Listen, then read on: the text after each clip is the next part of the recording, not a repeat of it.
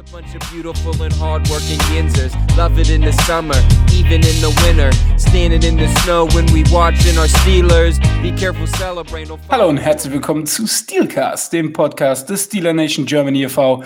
Mein Name ist Sascha, ich bin auch heute wieder euer Moderator und wie ihr es schon gewohnt seid, habe ich natürlich auch heute wieder zwei Kolleginnen am Start. Hallo Markus. Ja, hi, freut mich auch heute wieder hier zu sein. Und der Mann, der seine Geschichte irgendwann noch in diesem Leben erzählen wird. Hallo Sascha. Hallo zusammen, ich freue mich auch, dass Markus wieder da ist. Danke dir. Gerne doch. Oh, oh, liebe Zuhörer, diese Zuneigung bin ich normalerweise nicht gewohnt in diesem Podcast, deswegen lasst uns kurz einen Moment der Stille einhalten. Nein, Quatsch. Ja, Jungs. Ach komm, dich haben wir doch auch lieb. Ja, komm, hört auf jetzt. Ist ja, ist ja ein bisschen, bisschen so, egal. Viel los gewesen die Woche wieder, ne? Also war schon wieder einiges am Start für die Steelers. Und fangen wir direkt mal mit dem interessantesten Thema an. Juju Smith Schuster bleibt ein weiteres Jahr Wide Receiver bei den Pittsburgh Steelers. Er hat einen Tra Vertrag unterschrieben, der 8 Millionen Dollar wert ist, 7 Millionen Signing-Bonus und 1 Million Base Salary. Sascha, hast du den Schrein angebetet noch am Wochenende oder wie hast du dieses Signing aufgefasst? Ja, ich finde ich find es schön, ähm, weil ich glaube schon, dass er eine nicht unwichtige Komponente in unserem Lockerroom im, bei den Wide Receivers ist. Äh, ich finde das Konstrukt, das sie gemacht haben, um ihn zu halten, ein wenig komisch. Ähm, er hat ja offensichtlich bei ein, zwei anderen Teams mehr geboten bekommen, wie bei den Steelers, und ist trotzdem bei den Steelers geblieben für diese 8 Millionen im Jahr. Aber ich frage mich halt bei diesen ganzen Konstrukten, die da gerade aufgebaut wird, er hat ja einen Signing-Bonus von, wie du sagtest, 7 Millionen bekommen. Das heißt, er spielt ein Jahr und hat aber quasi einen Fünfjahresvertrag unterschrieben diesen vier Voidable Jahre hinten dran, dass man den Signing-Bonus strecken kann. Und ich frage mich halt rein, rein äh, geldtechnisch, wie man das dann handelt, wenn man nach der Saison feststellt, hey, ich will den doch weiter behalten, weil jung ist er ja noch. Äh, ich finde es ein bisschen komisch, dass er jetzt, aber ist ja die ganze NFL, die auf diese Möglichkeit dieser Avoidable Years jetzt anspringt. In der Hoffnung, nächstes Jahr haben sie mega viel Kohle im Salary Cap. Mal schauen, aber rein auf die Personalie Chuchu gesehen, wie gesagt, ich finde es gut, ich bin glücklich. Ähm, bin ja auch, ja, ein Fan von ihm. Schreine anbeten tue ich eher selten, bei meinen Steelers nicht. Von daher alles gut. Ich habe mich einfach riesig gefreut. Ja, für die Steelers ist es auf jeden Fall gut. Er hat auch den Willen bekommen oder ja, den er mehrmals geäußert hat, schon bevor die Free Agency offiziell losging, dass er in Pittsburgh bleiben möchte. Ich habe es nicht erwartet und nachdem ich gehört habe, dass zum Beispiel aus Baltimore und aus Kansas City da die Angebote eigentlich eingeflattert sind, also klar freue ich mich, aber ich verstehe es halt nicht. Also wenn er jetzt seinen Marktwert mit diesem Einjahresvertrag für nächstes Jahr hochspielen will, da wäre in Kansas City als Nummer drei hinter Hill und Kelsey trotzdem wahrscheinlich besser dran gewesen als in Pittsburgh. Aber gut, muss er wissen und das mit dem Voidable Jahren, also das geht mir jetzt schon auf den Nerv. Ich hoffe, das geht wieder ganz schnell weg. Und ich gehe mal davon aus, sollten die Steelers ihn dann nach der Saison resign, dass das Geld von den Voidable Jahren trotzdem gegen den Cap geht. Also, dass es dann nicht nochmal aufgeschoben werden kann, sondern dass es dann einfach fest bleibt für die Jahre als Dead Cap. Aber ähm, wie, wie ist es denn, wenn man jetzt tatsächlich Juju für länger dann nochmal verpflichten wollen würde? Wird das diese Voidable Years dann tatsächlich Dead Cap oder kann man die in einem neuen Vertrag nochmal äh, integrieren? Also rein technisch gehe ich da mal von aus, dass sie im nächsten, wenn das so wäre, im, im nächsten Jahr einen neuen Vertrag geben, der dann quasi, ähm, wie wenn dieser alte Vertrag gar nicht vorhanden wäre und diese Aufsplittung des Signing-Bonus über die vier Jahre dann trotzdem bleibt. Nur so würde es für mich eigentlich Sinn machen. Aber wissen tue ich es nicht, ganz ehrlich gesagt. Ja, also ich denke halt, wenn du das dann einfach quasi wegstreichen könntest, würdest du ja sagen, oder würdest du ihm sieben Millionen zahlen oder acht Millionen und davon aber nur eine bezahlen, wenn du dann resignst. Deswegen müssen die es ja trotzdem gegen den Cap rechnen in den nächsten Jahren. Wisst ihr, wie ich meine? Kannst du ja, nicht einfach sagen, ja, nee, das äh, zählt jetzt nicht gegen den Cap, die jeweils, keine Ahnung, knapp 1, irgendwas Millionen pro Jahr.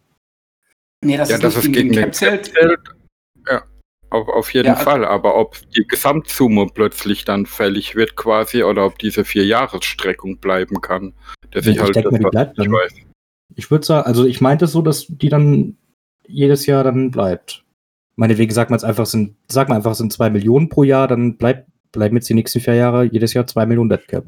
Also so habe ich es auch verstanden bei diesem Voidable Years Zeugs, aber wie gesagt, die Regelung ist, ja, ich, ich bin kein Fan von, es ist, nee. Das, das heißt also, wenn ich das jetzt richtig verstanden habe, er zählt dieses Jahr 2,4 Millionen gegen den Cap. Das heißt, bei 8 Millionen müssten wir über vier Jahre, wenn ich jetzt nicht ganz im Kopfrechnen auf den Kopf gefallen bin, Wortspiel, 5,6 Millionen abschreiben, so will ich es jetzt mal nennen, in diesen vier Jahren. Wenn ich das linear abschreiben will, bin ich bei 1,3, 1,4 Millionen, so irgendwas um den Dreh. Was passiert denn, das ist aber meine Frage eigentlich, was passiert denn jetzt, wenn ich sage, okay, der kriegt jetzt nächstes Jahr einen Fünfjahresvertrag, 70 Millionen? Habe ich dann trotzdem, den, weil normalerweise habe ich ja die Möglichkeit, so einen Vertrag zu restructuren, beziehungsweise indem ich den verlängere, den, De den Cap runterzuschrauben und, und quasi das auf mehrere Jahre wieder zu verteilen. Das würde ja dann jetzt quasi dagegen sprechen. Das heißt, ich muss ihm einen neuen Vertrag geben. Der Vertrag, sagen wir jetzt fünf Jahre, 70 Millionen, bist du bei 12, 13 Millionen im Jahr. Das heißt, er kriegt 12, 13 Millionen, mit denen steht er in den Büchern, steht aber gleichzeitig noch mit diesem alten Vertrag mit 1,4 Millionen, nehme ich jetzt einfach mal an. Die, die zählen dann auch dagegen, oder wie? Okay. Das äh, ist ja ein komisches So, so Vertragskonstrukt. denke ich mir das, weil diese Voidable Jahre sagen ja, dass ab dem Zeitpunkt der Vertrag grundsätzlich nichtig ist. Äh, aber diese Streckung auf die Jahre in die Zukunft ist ja quasi festgeschrieben, deswegen dürfte sich eigentlich nichts dran ändern. Ähm, fun funktioniert meiner Meinung nach aber nur so, wie du da auch gesagt hast, wenn er einen neuen Vertrag bekommt. Wenn sie rein technisch den bestehenden verlängern würden, würden ja diese Voidable Jahre wegfallen. Deswegen würde es eigentlich keinen Sinn machen, den Vertrag an sich zu verlängern, sondern sie müssten einen neuen Vertrag eben machen, ja. Aber warum, jetzt, jetzt mal ganz dumm, warum geht man dann nicht und macht diese acht Jahre einen ganz normalen Vertrag? Macht, wenn er jetzt, ach nee, das geht ja nicht. Man müsste ihm ja die 8 Millionen Signing-Bonus ja doch über fünf, vier Jahre wären 2 Millionen im Jahr, die quasi, wenn du ihm, sag ich mal, einen 8 Millionen Vertrag über vier Jahre gibst und machst die 8 Millionen als Signing-Bonus, dann werden ja, zählen die dieses Jahr 2 Millionen gegen den Cap, nächstes Jahr 2 Millionen gegen den Cap und so weiter und so weiter. Das heißt, ich hätte zum einen 400.000 Cap nochmal gespart und um ihnen einen längeren Vertrag zu geben, hätte ich ja dann quasi ähm, die Möglichkeit, da wieder drauf zu satteln. Die einzige Schwierigkeit, die ich halt habe, wenn ich ihn nach dem Jahr cutte, schlagen die 6 Millionen sofort im nächsten Jahr zu Buche. Ja, aber es muss doch garantiertes Gehalt mit drin sein im Vertrag. Du kannst den Vertrag gar nicht zu 100% auf Signing-Bonus aufbauen. Also habe ich das gerade bei dir verstanden. Dass du quasi jetzt einen Vertrag geben willst, sagen wir einfach 8 Millionen und 8, Mil- alle 8 Millionen davon sind Signing-Bonus. Es muss doch garantiertes Gehalt drin sein. Sonst könntest du ja theoretisch sagen, wir, sorry, wir geben ihm jetzt einen Vierjahresvertrag für 8 Millionen und in Jahr 1 schieben wir einfach oder schreiben wir die 8 Millionen ab und in den nächsten drei Jahre spielt er für Umme. Das Er muss ja ein- nicht. Er muss ein Base Salary zum Ja. Minimum haben. Weil der, der Signing-Bonus ist ja auch garantiertes Geld. Aber er muss auch ein Base Salary haben. Und deswegen können sie nicht nur reine Signing-Bonus machen. Aber er würde ja auch nicht für vier Jahre und acht Millionen unterschreiben, wenn wir ehrlich sind. Ne? Egal, ob es technisch nicht anders wäre, aber rein vom, vom Image- und Marktwert her würde er das nicht tun. Ja, und es, die vier Jahre sind jetzt auch wirklich nur für das, ja, nur zum Geld abschreiben da. Es ist ja eigentlich ein Einjahresvertrag. Also ja kein Vierjahresvertrag. Deswegen, wenn jetzt ein neuer Vertrag nach der nächsten Saison kommen sollte, bleiben die, was weiß ich, 1,5 Millionen, 1,4 Millionen pro Jahr trotzdem noch bestehen. Die kann man dann, glaube ich, nicht mehr ändern. So ab. Ich glaube, das Ich- ist wie als wenn man ihn cutten würde. Das kann man dann, glaube ich ich, nicht muss- mehr ändern. Ich muss dazu auch sagen, gerade Sascha hat es mir relativ deutlich gemacht, dass ich gerade einen Brainfart äh, hatte, weil ähm, warum sollten die Steelers ihn dann cutten, wenn sie ihn für 8 Millionen für vier Jahre unter Vertrag nehmen, wäre er quasi no volunteer but a hostage. Und das führt mich zum nächsten Thema. Welche Überleitung, weil deswegen, ich sehe das Juju Smith-Schuster Signing seit heute ein wenig mit gemischten Gefühlen. Denn die Steelers haben ähm, Steven Nelson gerade eben entlassen. Der macht 8,25 Millionen Cap frei. das wiederum trübt meine Freude so ein bisschen über das Juju-Signing, weil ich glaube, das hängt halt alles so ein bisschen mit zusammen. Ich weiß nicht, wie ihr das seht. Gibt es da ähm, eine Koinzidenz oder, oder wie seht ihr das?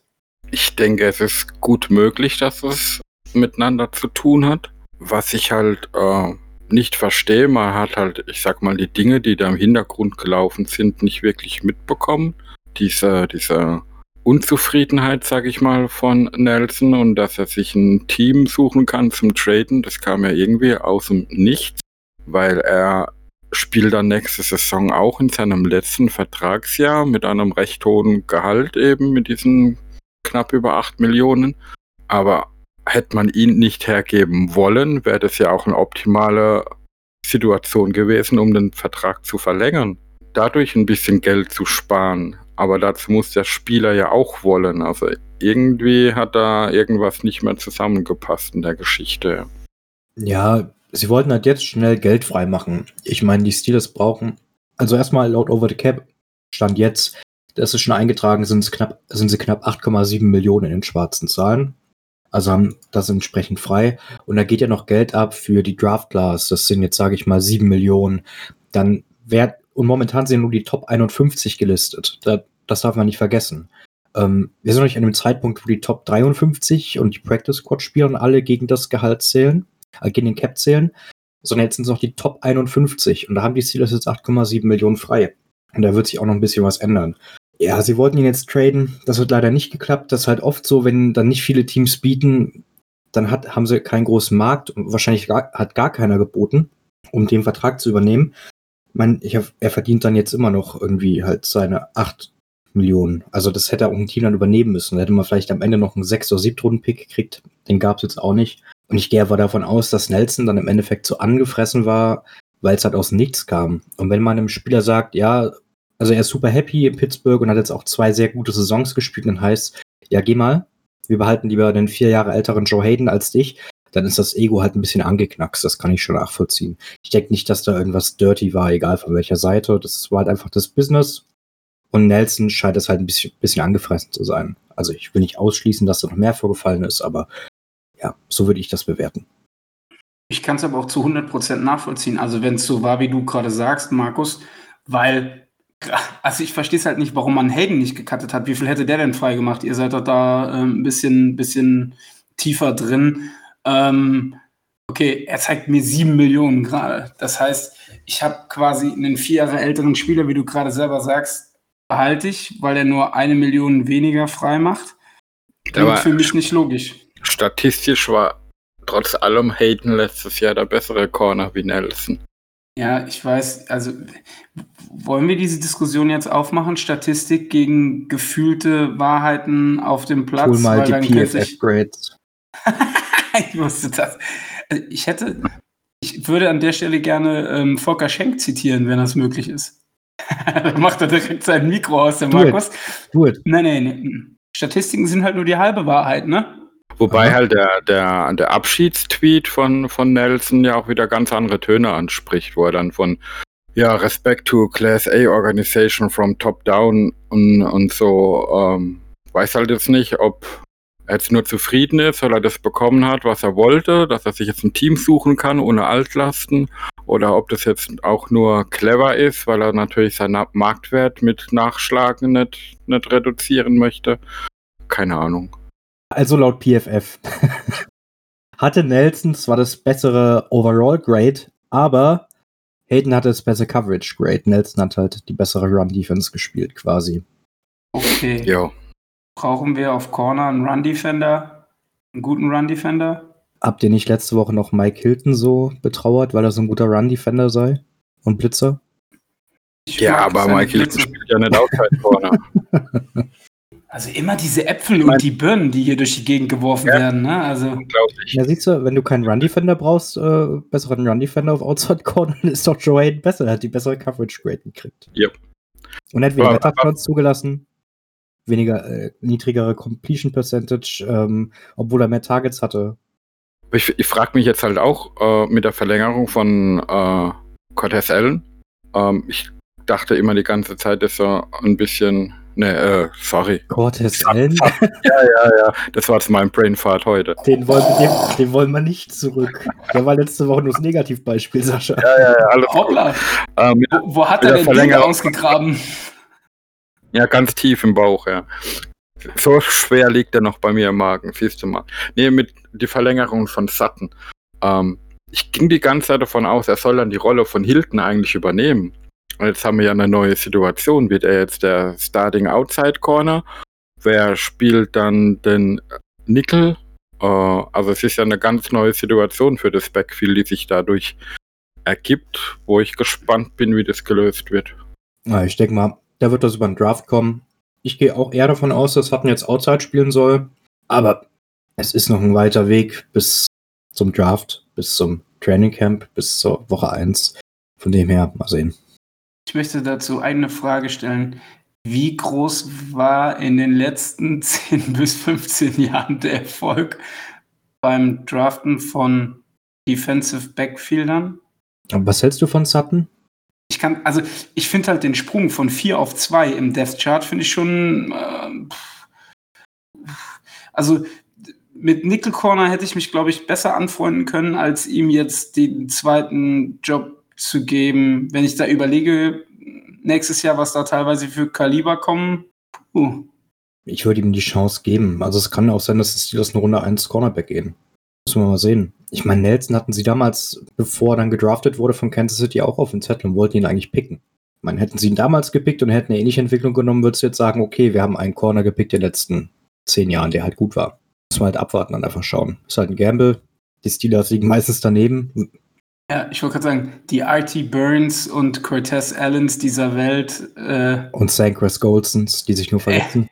ja, gut, okay, für Goldson, also da weiß man ja bis heute nicht, was man gekriegt hätte, weil der war ja, glaube ich, drei Saisons nach Gang verletzt. Also zweimal auf jeden Fall. Ich glaube, die dritte auch und dann hat man es irgendwann aufgegeben. Ne? Also, ja. Mir ist ja eher noch Chad Scott im Kopf als First-Runden-Pick. Warte kurz, stopp. Wann war stopp. das denn? Ich wollte ich wollt gerade. Ähm, Entschuldigung, ganz kurz. Ich weiß, wir haben immer noch keine Bildübertragung in diesem Podcast, aber der Gesichtsausdruck von Markus, als Sascha Chad Scott gesagt hat, der war einfach göttlich gerade. Chad Scott, ich dachte immer, das wäre der Sänger von, äh, von Creed, aber der heißt äh, Scott Stapp, glaube ich, aber egal. Der- der Mann- es immer. Der Mann wurde gedraftet, bevor ich geboren wurde. Also, Ist das eine Ausrede? ja, oder? Wann war der Draft? Mhm. Ja, drei Wochen vor meiner Geburt. Also der wurde 1997 gedraftet. Nee, äh, bin ich aber raus, du. Also den kannte ich jetzt wirklich nicht, das muss ich zugeben. Ja, aber siehst mal, wie lang das zurückläuft, dass wir mit dem Deep Beef im Draft kein Glück haben. Also zumindest nicht, dass ein richtiger Kracher dabei rauskommt. Ja. Also die letzten 22 Jahre von, von äh, Colbert auf jeden Fall nicht. Für jeden Stil, den der bei einem WR, äh, also bei einem Wide Receiver, gezogen hat, kommt doch eine Pflaume, glaube ich, äh, im Defensive Backfield. Ähm, aber gut. Ja, das, Ähm, das, das Lustige an Chad Scott war, er wurde an Nummer 24 im Draft gedraftet, ne? Hast du es gerade nachgeguckt oder noch gewusst? Weil ich habe die Wikipedia-Page gerade vor mir. Ich würde jetzt lügen, wenn ich sage, die Nummer hätte ich noch gewusst. Okay. Du weißt, mit, mit dem Alter lässt auch das Gedächtnis nach. Ich Manchmal. das unkommentiert stehen. Also, ähm, bevor hier gleich wieder irgendjemand sagt, ich wäre aufgejuckelt oder so, möchte ich äh, den Lacher an der Stelle unterdrücken und äh, kurz ähm, der Gesichtsausdruck von Markus schon wieder. Ich weiß halt nicht, ich bin immer noch nicht sicher, was dieses auf, ob das aufgejuckelt positiv oder negativ ist, aber es ist ein anderes Thema an der Stelle. Ähm, kommen wir mal zu den weiteren ähm, Free Agent Signings der Steelers. Man hat ein bisschen was für die Depth Chart getan. Offensive Line Joe Heck wurde, oder Hake von den äh, Tampa Bay Buccaneers, er kam jetzt nicht von den Buccaneers, also er wurde in der Free Agency ähm, verpflichtet. Zwei Jahre, 4,6 Millionen, eine Million Signing-Bonus, 2,1 Millionen Base Salary und ein 500.000 Euro Roster-Bonus. Roster-Bonus in 22, so ist es genau. Ordentliche Depth, oder, ähm, Markus? Was meinst du? Mhm. Hat letztes Jahr ähm, zwölf Spiele gemacht und davon drei gestartet. Ja, gutes Dev-Signing, auch für einen angemessenen Preis. Kann man sich nicht beschweren, denke ich. Ja, er, er war ja auch derjenige, der ab und zu als äh, zusätzlicher Lineman eingesetzt wurde, um eventuell Pässe zu fangen. Das, was sich Zach Banner eigentlich immer gewünscht hat. Deswegen stellt sich mir ein bisschen die Frage, ob das reiner O-Line-Depth ist oder vielleicht auch als zusätzlicher Blocking-End dann manchmal aufgestellt wird, weil athletisch hat er wohl die Möglichkeiten dazu. Wird auch interessant sein, was man mit dem Keller macht. Warte mal, war Hake nicht der, der den ähm, Pass auf eingelassen hat im Super Bowl? War das Genau. Oh Mann, ey, was ein Pflaume, ey. Scheiße, den haben wir jetzt im Roster. Oh, nee. Gleich Okay, alles Stimmung versaut. ihr. Ja, da drin seid ihr echt gut. Einem die Stimmung versauen, das könnt ihr beide ziemlich gut, aber es ist auch wieder ein anderes Thema. Ähm, ich möchte ganz kurz, mir ist ganz kurz noch was aufgefallen, ähm, wo ich gerade drüber nachdenke. Was ich Juju allerdings sehr hoch anrechne, ist, dass er die 13 Millionen der Baltimore Ravens ausgeschlagen hat. Das möchte ich kurz hier nochmal ähm, erwähnen. Fällt mir gerade so ein, weil ich glaube, Juju in Lila hätte ich nicht ertragen. Ich weiß nicht, wie es euch da geht, aber das wäre mir doch, äh, puh, das wäre ein, ein. Ich habe ja ein Trikot von äh, Juju Smith-Schuster. Ähm, der eine oder andere konnte das im Discord ja auch am Sonntag bewundern, als ich das anhatte und äh, ein Bild davon gepostet habe. Ähm, ich glaube, wäre er nächste Woche in Lila aufgelaufen, wäre es in die Altkleidersammlung gegangen. Ja, was hätte ich da machen sollen? Na, ich, ich muss mir keinen Kopf drüber machen. Egal, alles gut. Kann mein, ich muss mein Büro nicht schon wieder umräumen. Alles gut. So ein Helm macht sich gut in der Presse, habe ich gehört. Alles klar. Egal, also ich, ich gebe dir recht, was die Ravens betrifft, aber machen wir mit einem anderen Thema weiter, sonst wird die Laune nicht besser heute. Okay, aber die Steelers haben noch jemanden gesigned und zwar Linebacker Safety Miles Kilbrew. Special Teamer, ähm, kommt von den Lions, wenn mich nicht alles täuscht. Ist auch ein Signing für das Death Chart, oder? Was meinst du, Sascha? Ja, ich glaube schon. Ich denke, dass er vielleicht ein Ersatz für Jordan Dangerfield ist, der auch, ich sag mal, für uns ein Special Team Ass war. Ich glaube auch sogar Special Team Cap Captain, wenn mich nicht alles täuscht. Er ist immer noch Free Agent und ich glaube nicht, dass er geresigned wird. Vielleicht soll das ein Ersatz dafür sein. Aber ich weiß nicht, ich mag an dem Typ schon allein den Namen. Killer Brew. Vielleicht killen wir ja ein paar Bier während der Saison auf ihn. Mal schauen, was er bringt. Oh, Sascha. Nein, Spaß. äh, es, also ich weiß nicht, ob es jetzt das äh, Jordan Dangerfield Replacement ist. Ich meine, ähm, Ola Adenyi, der war ja auch ein guter Special-Teamer und der hat jetzt diese Woche gesigned bei den Tennessee Titans. Wenn Dangerfield für einen sehr, sehr kleinen Vertrag zurückkommt als Special-Teamer, wird er, denke ich, auf jeden Fall noch ein Jahr in Pittsburgh spielen, mindestens. Also er hat ja seine Sache mal gut gemacht und er war halt der Captain. Das darf man vielleicht auch nicht außer Acht lassen. Ich glaube, mit dir machst du nichts falsch. Ja, das, das Problem ist doch jetzt aber, dass ja jedes zusätzliche Signing gerade ein Problem ist. Selbst mit dem Cut von äh, Nelson jetzt. Von daher weiß ich nicht, ob da noch irgendjemand gesigned werden kann, ohne dass noch weitere Dinge am Roster passieren müssen. Aber wie du selbst vorhin gesagt hast, es ist ja noch Zeit bis zum Draft und allem. Und den Kopf müssen wir uns jetzt heute, glaube ich, nicht zerbrechen. Ja, aber grundsätzlich muss man ja irgendwann auch, die müssen das Roster voll machen. Und wenn er für, keine Ahnung, eine Million signed für ein Jahr, da sagst du nicht nein als Franchise, glaube ich. Fürs Vollmachen haben wir doch jetzt den Killer Brew. Ja.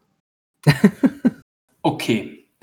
Also, so viel ist halt auch nicht passiert. Ne? Wir haben Juju abgehakt, wir haben jetzt Nelson abgehakt und wir haben die zwei Death Signings abgehakt. Ähm, schauen wir uns doch mal an, was so in der ersten Woche bei den AFC North Kontrahenten passiert ist. Und zwar würde ich anfangen gerne mit den Baltimore Ravens. Also, die Ravens haben äh, Matt Judon, Offensive Linebacker, verloren. Der hat einen Vierjahresvertrag Offensive in New England. Linebacker. Der Matt Judon ist also Offensive Linebacker. Hat er nicht gesagt. Hat er nicht gesagt. Nice. Ich wollte natürlich nur gucken, ob ihr aufgepasst habt. Ja. Jetzt ist aber auch wirklich mal gut hier. Also, wir fangen nochmal von vorne an. Ja. Also, ich würde sagen, wir ähm, steigen einmal mit den Ravens. Und zwar Matt Judon, der Outside Linebacker, hat einen neuen Vertrag bei den New England Patriots unterschrieben für 54,5 Millionen Euro. Und Yannick Ngakwe hat bei Las Vegas unterschrieben für zwei Jahre für 26 Millionen. Zwei herbe Verluste, Markus, oder? Vor allen Dingen auch für die äh, Defense der Baltimore Ravens. Oder wie siehst du das Ganze? Ja, der Poor Man's Bud wie ich ihn so schön nenne. Und Ngakwe, also die Ravens haben halt ein sehr blitzlastiges Scheme letztes Jahr gespielt und hatten trotzdem eine relativ an den Blitzes gemessen niedrige Pressure-Rate. Da muss sich, musste sich bei denen viel, viel tun äh, im Edge Rush, auch an Leute abgeben.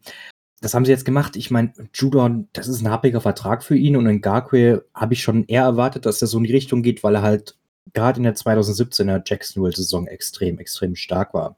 Die Ravens müssen auf jeden Fall was machen im Draft auf Edge, denke ich. Und dann müssen sie gucken, dass die einschlagen. Aber ich finde jetzt nicht, dass sie Judon für den Preis hätten halten oder ob sie das Geld gehabt hätten, weiß ich gar nicht. Ich finde ihn auch ein bisschen overpaid, aber das darf jeder sehen, wie er will. Und in Garque, ja, das kann schon eher wehtun, weil er das Potenzial auf jeden Fall hat, was auch in Jacksonville ja schon gezeigt hatte. Ja, ähm, die Ravens haben zwei Verluste, haben aber auch ähm, zwei Leute gesigned. Und zwar Guard Kevin Seidler von den New York Giants hat einen Dreijahresvertrag unterschrieben für 22,5 Millionen. Und Thais Bowser, ähm, der Outside-Linebacker, den konnten sie ähm, allerdings resignen für vier Jahre für 22 Millionen. Ähm, Markus, du hast gerade eben gesagt, sie müssen auf Edge noch was machen. Also ist Bowser nicht die Lösung oder? Ja, Bowser ist halt, der ist ein netter dritter Edge Rusher. Er ist aber, aber auch ein Outside Linebacker, der Qualitäten hat, in Coverage zu droppen, auch wenn er in so einem Scheme, die haben ein sehr, sehr ähnliches Scheme wie Pittsburgh, zumindest was den Pass Rush angeht, so. Mit diesem sehr blitzlastigen 3-4 Base Defense Scheme. Das kann er halt auch. Er kann gut in Coverage droppen und dafür wurde, glaube ich, auch, soweit ich das auf Twitter mitverfolgt habe, wieder geholt vier Jahre 22 Millionen. Ich weiß jetzt nicht, wie viel davon garantiert ist. Ich schätze mal so um die 16 Millionen vielleicht. Und das geht ja dann, wenn man das mal überlegt. Ähm, ja, das ist ein gutes Death Signing für Baltimore, denke ich. Und der hat ja auch schon gegen die Steelers auch mal hin und wieder ein, zwei Plays gehabt in einem Spiel. Also, ja. Ach ja, und Seidler ist jetzt, glaube ich, beim dritten AFC North Team. Der war bei den Bengals, als er gedraftet wurden. Dann ist er zu den Browns. Jetzt halt kurz bei den Giants und nun bei den Ravens. Ja, ist ein guter Guard und für den Preis hätte ich ihn auch mitgenommen. Okay. Ähm, ja, sie haben noch Mark Ingram verloren. Aber gut, Running Back mit 32 Jahren. Matt Scurra, Center, 28 Jahre, hat in Miami unterschrieben für 1,75 Millionen. Und ansonsten ist es bis jetzt auch ziemlich ruhig bei den Ravens. Die haben auch noch, ähm, ich sag mal, 14 Leute, die noch ohne Vertrag dastehen. Unter anderem ja auch ein LJ Ford, der ähm, bei den Steelers mal war. Ich weiß gar nicht, wie deren Cap-Situation im Moment ist. Ist die sehr angespannt, Sascha? Die, die, die Cap-Situation von den Ravens weiß ich momentan auch nicht. Aber wenn ich schaue, dass zum Beispiel auch ein Willie Snead, der ja nicht unwichtig ist für die Ravens Offense, auch noch ungesigned ist, ja, müssen die schon noch irgendwas tun. Und den von dir angesprochenen LJ Ford finde ich eine sehr interessante Personalie. Weil den würde ich im Grunde für den richtigen Preis auch bei uns gerne wiedersehen, aber ich glaube nicht, dass das passieren wird. Der resign da eher für das gleiche Geld bei den Ravens wahrscheinlich. Die Ravens haben 17 Millionen frei momentan, laut Over the Cap. Na, also rausfeuern mit dem Geld. Wobei ich denke, dass so ein Spieler wie Death Bryan selbst auch von den Ravens nicht mehr gesigned wird, weil der war ja letzte Saison überhaupt nicht sichtbar irgendwie. Okay, dann hacken wir die Ravens mal ab und ähm, schauen nach Cincinnati zu den Bengals. Und da, ja, da war ich jetzt ehrlich gesagt ein bisschen verwundert drüber tatsächlich, weil die haben Trey Hendrickson geholt, ähm, ein Defensive End, 27 Jahre, hat in New Orleans gespielt, unterschreibt in Cincinnati einen Vierjahresvertrag für 60 Millionen, haben aber Carl Lawson abgegeben, der hat bei den New York Jets unterschrieben, der 26-Jährige hat einen Dreijahresvertrag unterschrieben für 45 Millionen. Ähm, haben sie sich jetzt verbessert oder verschlechtert auf der Position? Also ich finde, sie haben sich verschlechtert. Jetzt diese ganzen Vertragsstrukturen jetzt mal beiseite gelassen. Ich finde, Carl Lawson gibt dir viel mehr. Er generiert vielleicht nicht viele Sacks, aber er hat halt die ganzen Pressures. Und er hat in einer eher schlechten Dealer letztes Jahr überragend gespielt für die Verhältnisse. Das muss man halt festhalten. Trey Hendrickson hat in einer der besten Defenses oder zumindest Steelines der Liga gespielt, neben einem beispielsweise überragenden Cameron Jordan und hatte da, glaube ich, 12 oder 13 Sacks oder sowas. Aber nicht so viele Pressures. Da waren halt viele Cleanup-Dinger dabei. Das kann man so ein bisschen vergleichen wie mit Bud Dupree bei den Steelers, dass einfach viele freie Rushes waren und er dann halt den Sack gemacht und das Play gemacht hat. Ich hätte Lawson behalten, ähm, auch für den Preis. Aber das müssen die, müssen die Bengals wissen. Ich hätte, wenn ich jetzt ans, wenn ich jetzt Quarterback wäre, wenn ich jetzt Big Ben wäre, hätte ich, glaube ich, im ersten Moment wahrscheinlich mehr Respekt vor Lawson, weil die Pressures sind halt im Endeffekt fast wichtiger als die Sacks an sich, weil den Sack, den holt auch jemand anders. Der Pressure, wenn du dann den Quarterback dazu bringst, rauszurollen und den Ball wegzuwerfen, ist ja quasi auch, ja, ist halt eine Incompletion. Das ist ja auch gut für die Defense. Das habe ich dann fast lieber als den Typen, der einfach die Cleanup-Sacks hat. Also ich finde, sie haben sich gleich verschlechtert. Wenn ich mich richtig erinnere an die Gespräche mit unseren Freunden aus dem Bengals Podcast, war auch äh, wenn ich sie nicht total verwechsle, war aber Carl Lawson auch eine Personalie, wo dort hieß, den wollen sie unbedingt halten, weil das Potenzial einfach noch da ist, dass er sich auch noch verbessern kann. Von daher bin ich über den Move auch ehrlich ein bisschen überrascht, aber wie gesagt, dazu muss der Spieler halt, wenn er mal Free Agent geworden ist, auch erstmal bereit sein zu resignen. Dann liegt es ja nicht mehr am Team alleine. Okay. Und dann haben die Cincinnati Bengals noch einen Cornerback abgegeben, und zwar William Jackson. Der hat in Washington unterschrieben, haben dafür aber ja, Mike Hilton geholt und Chidobi Awuzi. Zwei Cornerbacks. Entschuldigung? Nee, ich, ich dachte, du wärst fertig. Ich wollte gerade sagen, und vor 20 Minuten kam die Meldung rein, dass sie jetzt auch noch Eli Apple gesigned haben. Also ich denke mal, das Cornerback-Dev ist bei denen jetzt voll. Und auch nicht schlecht besetzt, also zumindest mal von den Namen her, würde ich sagen, oder? Ja, der, der Apfel-Eli hat ja einen, einen guten Namen vom Draft her schon gehabt, aber er hat meines Erachtens doch, glaube ich, nie die Erwartungen erfüllt, die man ihn gesetzt hat bei keinem Team.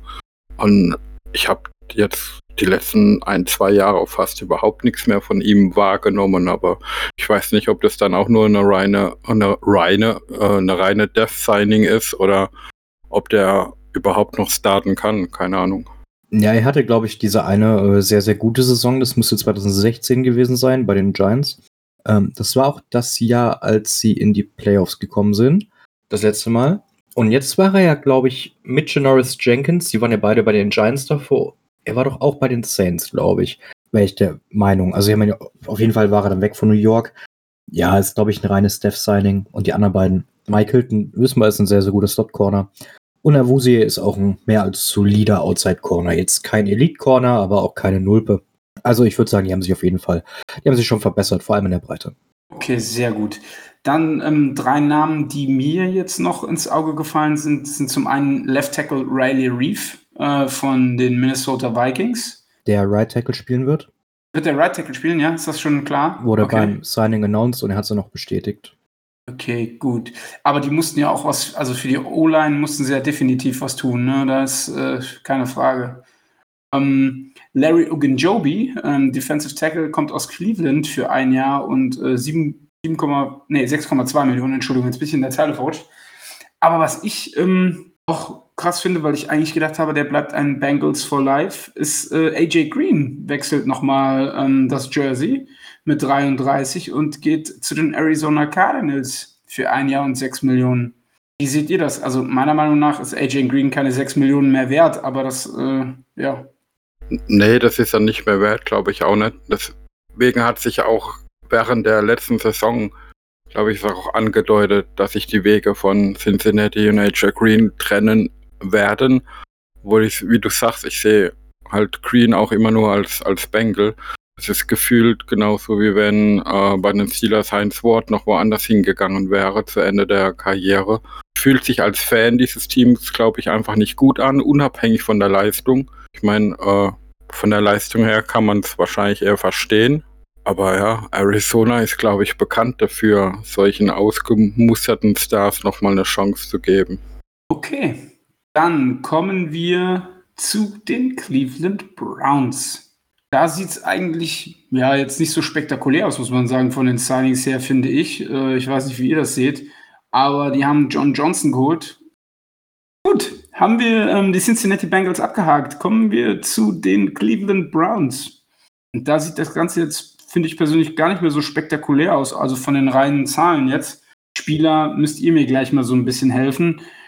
Denn das Königssigning, so will ich es mal nennen, ist, glaube ich, John Johnson. Strong Safety von den äh, Los Angeles Rams. Unterschreibt einen Dreijahresvertrag für 33,75 Millionen Euro. Ist er das wert, Markus? Haben Sie sich da äh, verstärkt auf der Position? Das ist, finde ich, das beste Signing der Free Agency von allen Teams. Das ist das beste Signing der ganzen Free Agency. Unglaublicher Stil. Für das Geld, wenn man, wenn man jetzt grob überschlägt, sagt man, okay, das sind ja irgendwie 11,2 Millionen Dollar pro Jahr. Ganz grob. Es ist ja nicht mal alles garantiert. Also, sorry, wenn man so einen Spieler für irgendwie 11 Millionen im Jahr kriegt, selbst wenn das alles garantiert wäre, wäre das vollkommen wert. Unglaublich guter Safety, der kann eigentlich alles. Und dann nur 11 Millionen zu zahlen, also da hat Cleveland Hammer, einen Hammer in der Free Agency gemacht. Und dann auch noch ein paar andere Spiele, die sie geholt haben, die echt interessant sind. Also ist schon wieder echt stark gewesen, was die Browns da abgeliefert haben dieses Jahr. Muss man leider sagen. Okay, also Markus wird wohl dann jetzt demnächst ähm, bei den Browns im Podcast anheuern, wenn ich das richtig verstanden habe. Hm. Vielleicht zweimal im Jahr, wenn sie gegen die Steelers spielen, aber sonst nicht. okay. Ja, dann haben sie noch äh, Cornerback Troy Hill geholt. Der kommt auch von den Rams für zwei Jahre 9 Millionen. Ähm, Takaris McKinley kommt von den Las Vegas Raiders für ein Jahr für 4,25 Millionen. Man hat aber auch Kendall Lamb, Terrence Mitchell und Larry Ogunjobi, über den wir gerade eben schon mal gesprochen haben, abgegeben. Ähm, Markus, deine Meinung ist, sie haben sich extrem verbessert auf all diesen Positionen, oder? Ja, genau. Troy Hill hatte ich ja hier auch mal im Podcast angesprochen. Der hat ja letztes Jahr dieses unglaublich starke Jahr bei den Rams gehabt. Finde ich auch ein gutes Signing, auch für das Geld. Auf jeden Fall, das ist ein sehr, sehr guter Slot-Corner. McKinley finde ich immer noch spannend, auch wenn er bisher nicht viel gezeigt hat. Aber für das Geld und wenn es nicht klappt, dann waren es nur 4,25 Millionen.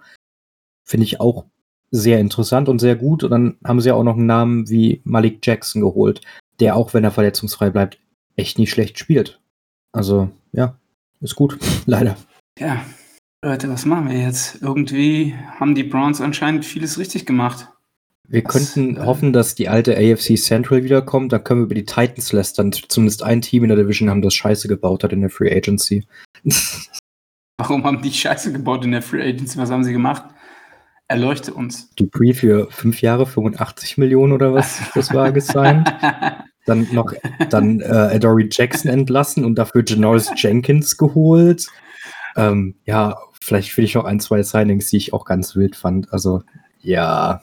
Der Richmans Matt Judon, der lässt sich einfach nicht los. Ne? Das, ist, das ist ein Thema, was nee. einfach äh, Vertrag ist halt einfach auch ein Wahnsinn. Also, ja, also so viel Geld, naja, egal. Wir müssen es zum Glück nicht bezahlen, ausnahmsweise mal. also es, ist, es, geht mal ausnahmsweise nicht zu unseren Lasten. Ähm, ja, aber wie, wie, schätzt ihr das Ganze ein? Also durch die, durch die ähm, Konstellation im Cap jetzt, sind die Steelers tatsächlich nur noch die Nummer 4 in der AFC North? Stand jetzt oder was meint ihr? Also ich, ich würde sagen, ähm, die AFC North wird halt insgesamt durch, im Durchschnitt von Jahr zu Jahr stärker, weil halt die potenziell schwächeren Teams wie jetzt Cleveland und Cincinnati aufrüsten. Baltimore und die Steelers, ja, gleich bleiben bis vielleicht leicht schlechter werden. Das heißt, das ganze Gefüge innerhalb der Division rutscht immer viel mehr zusammen zwischen den vier Teams und es sind ja halt nicht wenige Spiele, die da gegenseitig äh, ausgetragen werden. Von daher gehe ich mal davon aus, dass die, dass unsere Division eine der interessantesten und spannendsten nächste Saison werden wird. Das definitiv. Um ehrlich zu sein, jedes der vier Teams hat das Potenzial, die Division zu gewinnen, wenn alles richtig läuft. Ich meine, man hat letztes Jahr bei Cincinnati gesehen, wie schnell so eine gute Laune im, im Team oder in der Fanbasis auch wieder zerstört werden kann. Das wünscht man natürlich keinem, aber rein vom Papier her kann jedes dieser Teams die Division gewinnen und das macht es richtig spannend, ja. Also Paper Champs waren die Cleveland Browns schon oft. Aber ich finde sie auf dem Papier schon echt sexy. Also es ist ein gutes Team. Kann man halt leider nichts anderes sagen. Sehr interessante Namen. Gerade in Defensive Backfield mussten sie viel, mach viel machen. Und das haben sie, sind sie super angegangen. Dazu kommen da auch ein paar Leute wieder von Verletzungen. Es ist schon echt ein Brocken. Die Offense letztes Jahr war eh sehr gut geschemt auch. Ravens finde ich spannend. Da muss man jetzt sehen, ob sie Lamar diesen Receiver geben können nächstes Jahr. Das ist, glaube ich, ganz wichtig und natürlich auch ein Edge, einen guten, der auch mal Pressures generieren kann, ohne dass er nur, ja, dass so die acht Leute blitzen müssen. Und Cincy wird, denke ich, auch einen Schritt auf jeden Fall nach vorne machen. Ich kann mir schon jetzt nicht vorstellen, dass sie um die Division mitspielen, aber wir können hier bestimmt von einem Team reden, das 7-10 oder 8-9 geht. Das ist, denke ich, durchaus drin. Vielleicht auch einen leichten positiven Rekord. Pittsburgh finde ich ganz schwer. Ähm, ich glaube schon, dass die Offense einen Schritt nach vorne machen kann. Das, die Frage ist, ob die Defense das Level hält. Also ich sehe auch vier gute Teams oder vier Teams, die enger beieinander sind als die letzten Jahre. Stand jetzt, glaube ich, ist Pittsburgh so auf Platz zwei bis drei. Ich finde es gerade schwer einzuschätzen, da die Top drei in der Division. Vor allem natürlich Cleveland schon ein bisschen, also ich glaube, Defense ist schon auf dem Papier wirklich das beste Team wieder. Und letztes Jahr haben sie gezeigt, was sie mit einem guten Coach anstellen können. Die Entwicklung kann fast nur nach oben gehen. Natürlich Verletzungen ausgeklammert, wie immer. Finde ich spannend auf jeden Fall. Weil ich tatsächlich glaube, dass da ein Regress irgendwann noch einsetzen wird. Nochmal. Also, was, was du natürlich, oder was die drei Teams für einen Vorteil haben, meiner Meinung nach, Stand jetzt ist halt, sie haben keinen Franchise-Quarterback, dem sie äh, Big Contract Money zahlen mussten bis jetzt. Ne? Lamar wird das jetzt irgendwann einfordern, klar, weil der Vertrag ausläuft dann wird Baker irgendwann kommen und will Geld sehen. Und da, und da sehe ich bei den Browns tatsächlich das größte ähm, Potenzial dazu, dass sie ihn overpayen. Für das, was er ihnen gibt, wird er meiner Meinung nach zu viel Geld verdienen. Gut, und Burrow ist in seinem zweiten Jahr im Rookie-Year, äh, ähm, in seinem zweiten Jahr des Rookie-Contracts so. Die haben halt das Glück, dass sie diesen teuren alten Mann nicht haben, den sie bezahlen müssen. Ne? Das ist halt einfach so. Und da denke ich mal, können wir uns auch, ja, freuen ist jetzt vielleicht das falsche Wort, weil ich glaube, der Tag, an dem Ben Roethlisberger äh, in den Sonnenuntergang reitet, wird ein sehr trauriger Tag für die ähm, Franchise. Ähm, aber dann fängt natürlich von, für uns das auch wieder von vorne an. Ne? Also das ist halt der große Vorteil, den die anderen AFC North-Mannschaften haben. Ich meine, die Browns schmeißen gefühlt in der FA die letzten fünf, sechs Jahre nur so die Kohle raus, dass die dann irgendwann auch mal Spieler holen, die ihnen weiterhelfen. Das ist ja nur eine Frage der Zeit eigentlich. Ne? Genauso wie die ganzen Draft-Picks. Also war ja mal klar, dass irgendwann dann auch mal einer das Ruder übernimmt, der ähm, in der ersten Runde Leute pickt, die man tatsächlich auch gebrauchen kann. Ich, ich meine, die Stärke der Steelers-Franchise ist ja auch, nicht nur das, was sie immer als Spieler auf, aufs Feld bringen, sondern auch diese Mentalität, die in der Franchise gelebt wird. Dass man praktisch jedes Jahr um einen Titel kämpfen will. Das sagt ja quasi auch fast jeder, der neu zu den Steelers kommt, dass es einfach irgendwie anders ist äh, innerhalb des Teams von oben nach unten, vom Besitzer bis zum Zeugwart, sage ich jetzt mal runter, dass da halt eine, eine gute Mentalität, eine Winning-Mentalität da ist. Und das war, glaube ich, die letzten Jahre oder gar Jahrzehnte ein Hauptproblem der Browns. Sie hatten immer viel Talent auf, auf dem Papier, aber sie haben es halt nicht zu Ende bringen können. Und da stellt sich mir jetzt die Frage, ist diese letzte Saison jetzt die Saison, wo sie über diesen Hump, über diesen Berg rein von der Mentalität her drüber sind und jetzt auf Jahre hinweg ein ernstzunehmender Gegner sind? Oder ob es dann eher die Ausnahme war und sie choken irgendwann doch wieder und sind die alten Browns. Das kann halt nur die Zeit zeigen. Aber macht es natürlich innerhalb der Division umso spannender. Und ähm, wenn ich ehrlich bin, gewinne ich natürlich die Division lieber mit drei starken Teams noch in meiner Division, wie wenn die Hälfte der Spiele in der Saison eh schon vorhersehbar sind. Auf der, auf der anderen Seite birgt das natürlich auch die Gefahr, dass man mal Zweiter, Dritter der Division wird, was schon lange nicht mehr passiert ist, als wir Dritter oder Vierter in der Division waren, soweit ich mich erinnern kann. 2013? Kann das sein? War das nicht die 8-8-Saison? War, erster war waren Bengals. Ich glaube, erster waren Bengals, zweiter Ravens. Okay, lass mich fact-checken. Ich glaube, war 2013 die ähm, Saison auch, wo sie in London gegen die Vikings gespielt haben? Ne, da haben sie doch auch 0-4 gestartet und sind dann 8-8, irgendwie noch 8-8 ne? raus. Ja, ja, ich meine schon, ja. Waren sogar Zweiter 2013. Lol. Ja. Ja, ich sehe Pittsburgh, glaube ich, also auf Platz 1 auf keinen Fall momentan. Ich glaube, die Browns, Stefanski macht einen super Job da. Und man darf sich, glaube ich, auch nicht beschweren sollte am Ende. Ich weiß, normal. Wir sind sehr früh. Wir sind noch vorm Draft. Aber was die anderen Teams gemacht haben, ist schon stark. Vor allem natürlich Cleveland. Baltimore hat auch gute Signings. Das darf man nicht vernachlässigen. Die Steelers konnten natürlich nicht viel machen, weil sie eben nicht so viel Cap Space haben. Und ja, die anderen haben halt ihre jungen Quarterbacks. Aber selbst wenn die irgendwann Geld verdienen, kommen die Steelers irgendwo dieses Vakuum rein, wo sie dann vielleicht jetzt noch eine gute Saison mit Big Ben spielen und sagen, sie kommen in die Playoffs. Oder selbst wenn sie knapp scheitern und nicht in die Playoffs kommen.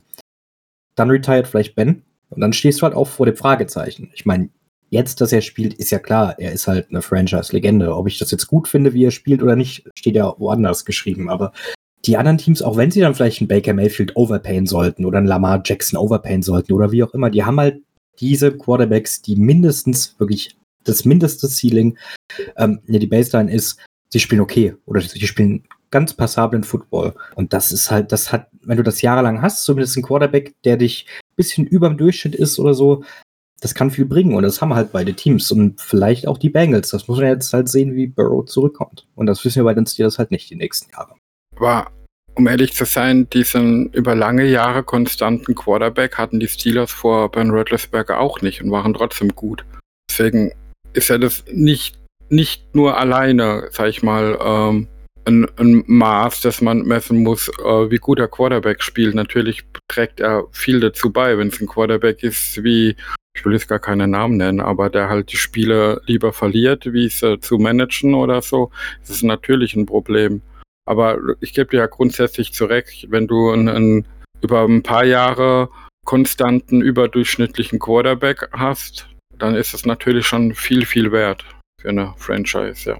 Aber ich würde jetzt einfach mal behaupten, in den letzten 30 Jahren wurde die Division mindestens 25 Mal von dem Team gewonnen, das den besten Quarterback in der Saison hatte. Auf, aus allen vier Teams. Mindestens. Muss man überlegen. Es gab, wenn wir in die 80er zurückgehen, als die Bengals richtig gut waren, da hatten sie ihren eigentlich potenziellen Hall of Fame Quarterback, dessen Name mir leider gerade entfallen ist. Dann hatten die Steelers, da war, wie heißt er, Neil O'Donnell, war der beste Ja. Quarterback in der Division. Eine Zeit lang zumindest. Das ist halt Und da- auch schon traurig. Und da waren es noch fünf Teams in der Division. Ja, genau. Und das ist ja, das war dann auch eher traurig. Dann hatte Flacco zum Beispiel Ende der Nullerjahre, Anfang der Zehnerjahre echt einen guten Run. Dann hatte Dalton gute Jahre. Big Ben natürlich gute Jahre. Und immer das Team, das den besten Quarterback in der Division hatte, ist dann eigentlich auch als Division-Sieger rausgegangen. Oder sehr, sehr oft. Ganz Deswegen. kurz, ganz kurz, ich möchte das kurz nochmal für die Zuschauer zusammenfassen. Markus hat gerade indirekt zugegeben, dass Ben Roethlisberger letztes Jahr der beste Quarterback in der Division war. Ja, Hat ich habe gesagt, hat ich gesagt. hab gesagt 25 von 30 Jahren. Jetzt darfst du dir fünf Jahre aussuchen, in denen es nicht so ist. Letztes Jahr war definitiv nicht dabei. Danke fürs Gespräch. ja, ja. Ich male mir die Welt, wie sie mir gefällt. Dim, dim, dim, dim, Immer, dim, dim, genau. dim, dim, dim, dim, dim. Oh, wei. Hauptsache immer Black and Gold. Das stimmt. Ja, aber ich habe ich es mal kurz überflogen. In der Zeit, wo seitdem Tomlin zumindest Coach ist, war man zweimal äh, auf Platz 3 in der Division, sonst immer 2 oder 1. Und dass man gar letzter in der Division war, da müsste man, glaube ich, bis in die 80er Jahre oder sonst wohin gehen. Also die Statistik, äh, Statistik kann ich jetzt nicht präsentieren, wann die Steelers das letzte Mal letzter in der Division waren. Also in den Nullerjahren auf keinen Fall. Bin ich mir Nee. ziemlich sicher. Und vielleicht, an wie vielter Stelle hat man Woodson gepickt? 10, 11, Nee, wann? 12, glaube 12. Da könnte es sein, weil da waren die Browns und die Bengals beide relativ gut zu der Zeit. Die Ravens gab es ja natürlich noch nicht. ich. Ja, das ist, ich muss mich sogar strafen. 1988 Ja, war, waren sie da letzter in der Division? hatten sie einen ja Rekord grad. von 5-11 und waren letzter in der Division, ja. Müsste so, äh, so in dem Dreh müsste das letzte Mal gewesen sein. Wir driften auch gerade komplett ab, ist ja eigentlich auch egal, aber ja, das war halt my point. Dass äh, selbst wenn die Steelers schlechte Quarterbacks in den 90ern hatten, das immer noch der beste Quarterback der Division war, was halt echt traurig ist. Ja, ich halte mich weiter daran auf, dass Markus gerade eben zugegeben hat, dass Ben Roethlisberger letzte Saison der beste Quarterback in der AFC North war. Aber genug davon. Jungs, der Abend neigt sich dem Ende. Werden wir irgendwann noch die Auflösung der One-on-One-Geschichte hören oder denkt ihr, wir äh, haben genug Material, um das bis zum Sandnimmerleinstag hinaus zu zögern? In einem Monat ist Draft. Ich dachte, wir machen jetzt zwei Folgen pro Woche nur einen Draft. Was für One-on-One Ja. ist das? Davon bin ich auch ausgegangen, deswegen frage ich nochmal nach. Ja. Ich finde, es gibt kein. Ah, Sascha, das wollten wir doch nicht leaken. Ah, One-on-One, was ist das? ja, genau, ja. Ja, okay. Dann beenden wir die Folge heute. Also, vielen Dank erstmal für eure Expertise. Auch diese Woche natürlich wieder der Aufruf. Joint dem e.V., joint uns auf Discord, folgt uns auf Twitter, Instagram, Facebook. Da passiert einiges. Instagram haben wir jetzt gerade wiederbelebt. Der neue Vorstand kommt so langsam ans Arbeiten und ähm, ja, ich glaube, wir sind da richtig, richtig ähm, auf einem guten Weg und ich freue mich drauf. Ansonsten habt ihr noch Sachen, die wir vielleicht kurz besprechen sollten? Markus, Sascha, ihr wisst das immer noch. Wir haben keine Zuschauer, wir haben Zuhörer. Auch wenn ich heute zweimal Zuschauer gesagt habe und schon verbessert wurde, dass wir Zuhörer haben, können die nicht sehen, wenn ihr mit dem Kopf schüttelt, ne? Und sie schütteln einfach weiter konsequent den Kopf. Ja, so lässt man dann den Moderator vielleicht auch am langen Arm verhungern. Vielen Dank dafür. Ähm, wir hören uns definitiv nächste Woche wieder. Ja, um die, Ähm, um die Uhrzeit ist auch keiner mehr, ganz ehrlich. Ah, jetzt fehlt mir Markus. Äh, Und in diesem Moment schiebt sich Markus das größte Stück Pizza rein, was er finden konnte. Ähm, ja, guten Hunger, Markus. Lass es dir schmecken. Ja, also ähm, beenden wir diese Folge natürlich wie immer, wie ihr es auch gewohnt seid, mit unserem altbekannten Hier We Go. Repeat, yeah, the city of schools, a city with class. Long before I found trees, we were making our glass. Don't mess with us, so curtain. Put your flat on your back. You can visit other cities, but none will surpass. Yeah, uh, surpass.